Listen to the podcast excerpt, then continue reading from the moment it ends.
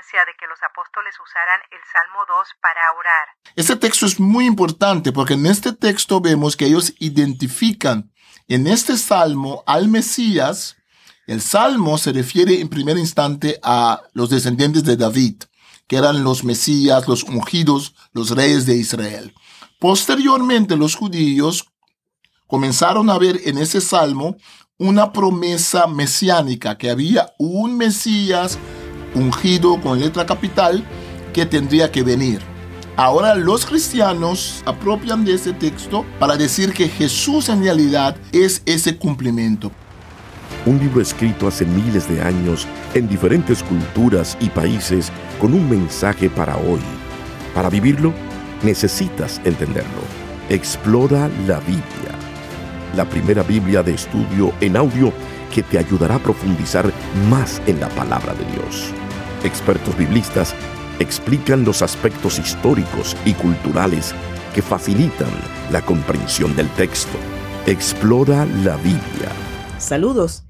¿Qué tal? Les habla Lloyd Ortiz, director del Servicio de Publicaciones en Español de Sociedades Bíblicas Unidas. Estamos en un nuevo episodio de Explora la Biblia me acompaña el doctor Marlon Winnet, traductor bíblico, que nos ha estado acompañando durante estas últimas temporadas de Explora la Biblia.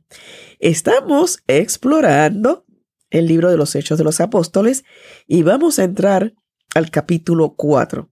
Doctor Winnet, ¿a qué debemos prestarle atención cuando escuchemos este capítulo? Sí, aquí es cuando los apóstoles eh, Pedro y Juan sanan al cojo en el nombre de Jesús y dan una tremenda prédica en el atrio del templo. Durante esa prédica ellos vinculan el Antiguo Testamento, la historia de los israelitas, con Jesucristo. Y ellos hacen hincapié que todo el mundo tiene que convertirse de su maldad y tener a Cristo Jesús, que es el Hijo que Dios ha enviado. Ahora, aquí lo que vamos a ver es que ellos se tienen que defender en frente del concilio del Sanhedrin judío. Tomemos nota que no es frente a los romanos que tienen que defenderse, pero están en Jerusalén, es el Sanhedrin que los llama para responsabilizarse por qué están predicando en ese nombre que es el nombre de, de, de, de Jesús. Pedro y Juan son muy contundentes de cómo se sanó el hombre. Tomemos nota de su cristocentrismo. Tomemos nota de que ellos están tan seguros de que Jesús ha traído algo muy diferente de lo que los judíos conocían hasta entonces. Escuchemos el capítulo 4 del libro de los Hechos de los Apóstoles y estamos leyendo de la Reina Valera contemporánea. Hechos capítulo 4 Pedro y Juan ante el concilio. Mientras hablaban así con el pueblo, se les vinieron encima los sacerdotes, el jefe de la guardia del templo y los saduceos. Estaban resentidos porque enseñaban y anunciaban la resurrección de entre los muertos en Jesús. Así que los aprehendieron y los echaron en la cárcel hasta el día siguiente porque ya era tarde. Pero muchos de los que habían oído sus palabras creyeron y contados solamente los varones, eran como cinco mil. Al día siguiente se reunieron en Jerusalén los gobernantes, los ancianos, los escribas, el sumo sacerdote Anás, Caifás, Juan y Alejandro, y todos los familiares de los sumos sacerdotes. Pusieron en medio de ellos a Pedro y Juan, y les preguntaron, ¿Con qué autoridad o en nombre de quién hacen ustedes esto? Entonces Pedro, lleno del Espíritu Santo, les dijo, Gobernantes y ancianos del pueblo, ya que hoy se nos interroga acerca del beneficio otorgado a un hombre enfermo y de cómo fue sanado, sepan todos ustedes y todo el pueblo de Israel que este hombre está sano en presencia de ustedes gracias al nombre de Jesucristo de Nazaret, a quien ustedes crucificaron y a quien Dios resucitó de los muertos. Este Jesús es la piedra que ustedes, los edificadores, rechazaron y que no obstante ha llegado a ser la piedra angular, en ningún otro hay salvación, porque no se ha dado a la humanidad ningún otro nombre bajo el cielo mediante el cual podamos alcanzar la salvación. Al ver el valor de Pedro y de Juan, y como sabían que ellos eran gente del pueblo y sin mucha preparación, se maravillaban y les reconocían que habían estado con Jesús. Y al ver junto a ellos al hombre que había sido sanado, no pudieron decir nada en su contra, pero les ordenaron que salieran del concilio para poder dialogar entre sí. Y se preguntaban, ¿qué vamos a hacer con estos hombres?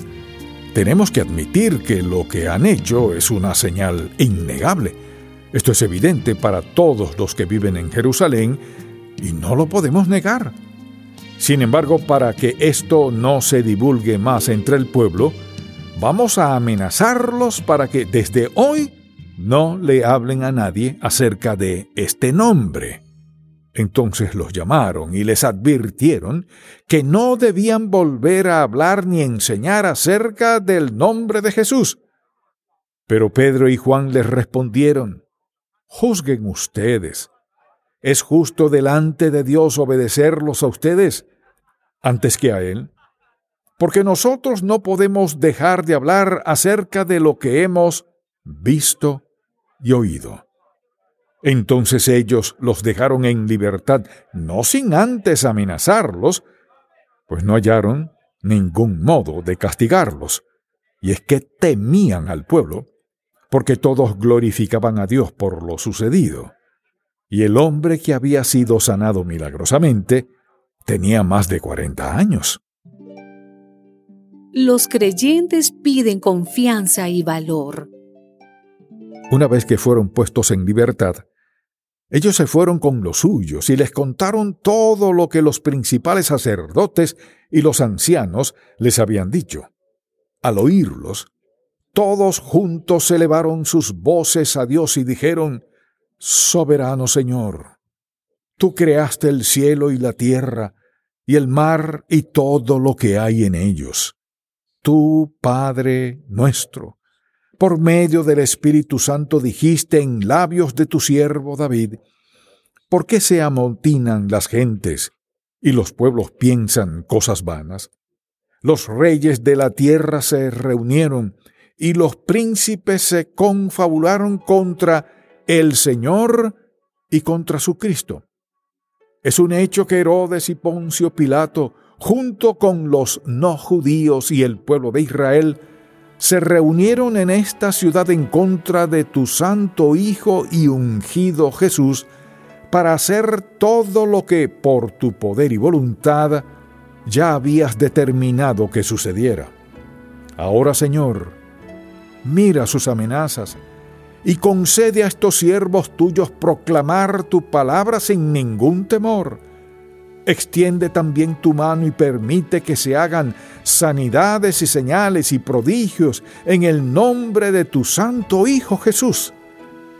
Cuando terminaron de orar, el lugar donde estaban congregados se sacudió y todos fueron llenos del Espíritu Santo y proclamaban la palabra de Dios sin ningún temor. La vida comunitaria. Todos los que habían creído eran de un mismo sentir y de un mismo pensar. Ninguno reclamaba como suyo nada de lo que poseía, sino que todas las cosas las tenían en común. Y los apóstoles daban un testimonio poderoso de la resurrección del Señor Jesús, y la gracia de Dios sobreabundaba en todos ellos. Y no había entre ellos ningún necesitado, porque todos los que poseían terrenos o casas los vendían, y el dinero de lo vendido lo llevaban y lo ponían en manos de los apóstoles, y éste era repartido según las necesidades de cada uno. Fue así como José, un levita de Chipre, a quien los apóstoles apodaban Bernabé, que significa hijo de consolación, vendió un terreno de su propiedad y entregó a los apóstoles el dinero de la venta. Acabamos de escuchar el capítulo 4 del libro de los Hechos. ¿Nos puede ampliar un poco más lo que nos decía en la introducción de este capítulo, el cristocentrismo que se encuentra aquí y bueno, los otros detalles que hemos mencionado? Sí, lo que vemos es que eh, los, esos apóstoles están en problemas porque están anunciando a Jesús que es la que da la resurrección de entre los muertos.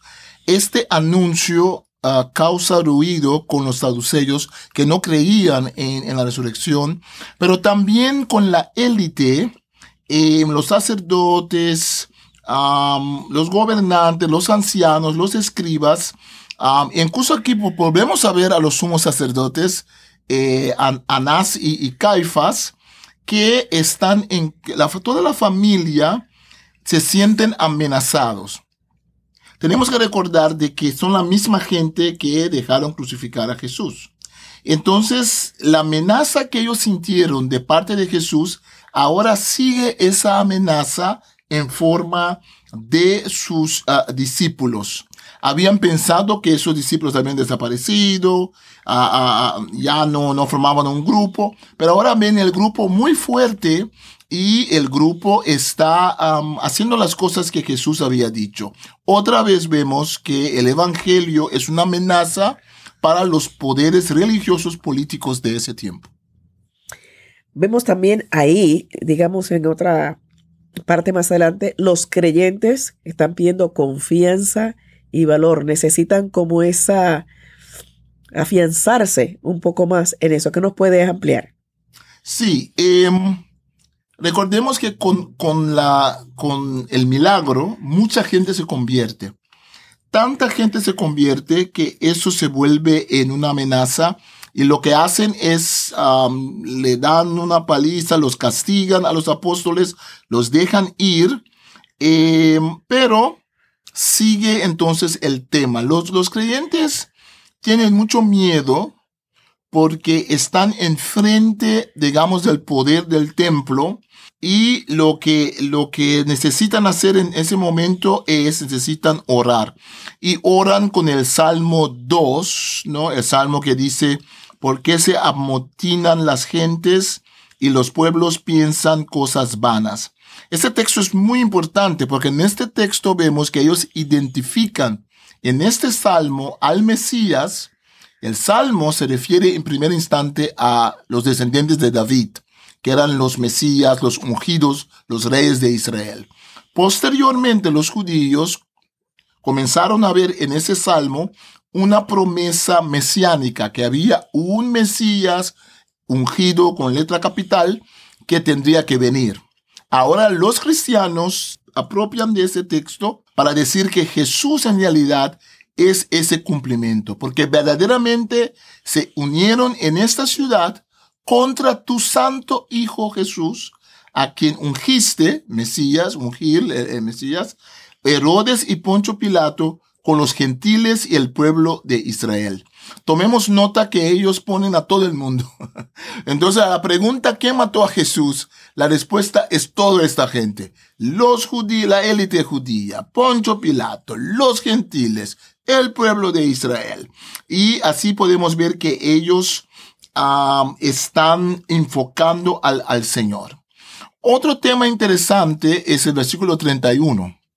A veces hay muchas discusiones sobre cómo el Espíritu Santo obra en la vida del creyente. Para mí siempre ha resaltado que los apóstoles, esta gente recibieron el Espíritu Santo en el capítulo 2. Comenzaron a predicar en otras lenguas, el mundo se convertía, pero miren el versículo 31. Cuando terminaron de orar, el lugar donde estaban congregados se sacudió y todos fueron llenos del Espíritu Santo y proclamaban la palabra de Dios sin ningún temor. Este mismo grupo que en el capítulo 2 recibieron el Espíritu Santo, lo reciben otra vez. Entonces tenemos que entender de que el Espíritu Santo ya está obrando, pero que el texto nos quiere decir que hay diferentes formas cada vez donde uno puede ir más profundo con el Espíritu Santo o el Espíritu Santo le puede dar uno diferentes otras capacidades. Aquí necesitaban proclamar la palabra de Dios sin temor. Porque aunque habían recibido el Espíritu Santo en el capítulo 2, en el capítulo 4 tenían miedo. y cuando van a orar, reciben otra vez el Espíritu Santo. Que es una conducta humana, o sea, no, no de sorprendernos. Y vemos que no solamente vuelven a recibir el Espíritu Santo, sino que comienza a, o una vez más se manifiesta, se ven los resultados, porque el siguiente versículo dice, todos los que habían creído eran de un mismo sentir y de un mismo pensar. Importante, ninguno reclamaba como suyo nada de lo que poseía, sino que todas las cosas las tenían en común. Sí, y es el mismo sumario, el mismo, casi mismo sumario que vimos en el capítulo 2, 43 hasta 47, que crecen, comparten todo lo que tienen, proclaman el evangelio, solamente que aquí nos da algunos nombres muy específicos. Fue así como José, un levita de Chipre, a quien los apóstoles apodaban Bernabé, eh, vendió un terreno de su propiedad y entregó a los apóstoles el dinero de la venta. Aquí vemos que no solamente es una comunidad, pero vemos caras nuevas. Vemos personas nuevas en la historia de salvación, que también su nombre se menciona ahora como parte del crecimiento del cristianismo. Y cerremos con el versículo 33. Y los apóstoles daban un testimonio poderoso de la resurrección del Señor Jesús y la gracia de Dios sobreabundaba en todos ellos. Que la gracia de Dios sobreabunde en cada uno de nosotros. Y así concluimos el capítulo 4 del libro de los Hechos de los Apóstoles en Explora la Biblia. La primera Biblia de estudio en audio con el texto de la Reina Valera contemporánea. Gracias por escucharnos. Bendiciones. Los espero en el próximo episodio. Un libro escrito hace miles de años en diferentes culturas y países con un mensaje para hoy. Para vivirlo, necesitas entenderlo. Explora la Biblia. La primera Biblia de estudio en audio que te ayudará a profundizar más en la palabra de Dios. Expertos biblistas explican los aspectos históricos y culturales que facilitan la comprensión del texto. Explora la Biblia